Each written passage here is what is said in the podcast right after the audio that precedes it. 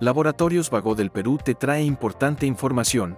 Esta vez hablaremos de mitos y verdades del dolor en pacientes, a cargo del doctor Daniel Colca, reumatólogo.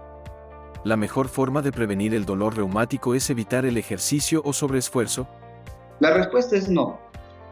Todo paciente con una enfermedad reumática debe tender a hacer siempre ejercicios, puesto que la actividad de los músculos, de los tejidos, debe estar siempre presente para que así no haya una afectación, ya sea por disminución de la masa muscular, por ejemplo, ¿no? La ingesta regular de analgésicos y antiinflamatorios por dolores reumáticos hace que con el tiempo sean menos efectivos? Esa respuesta no es cierta.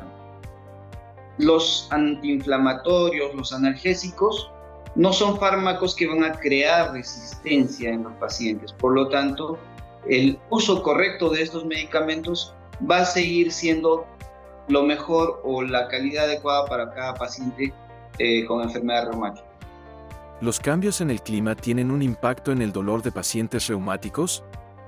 Eso también es algo que podríamos este, tomar de la fisiopatología los pacientes con disminución, por ejemplo, en la movilidad de las articulaciones, también los vasos sanguíneos va a haber una disminución en el flujo cuando el paciente está en un ambiente frígido. Por lo tanto, el dolor también puede ser preponderante en ellos y presentarse con mayor intensidad. Sigue informándote con Laboratorios Vago del Perú. 30 años. Misión que trasciende.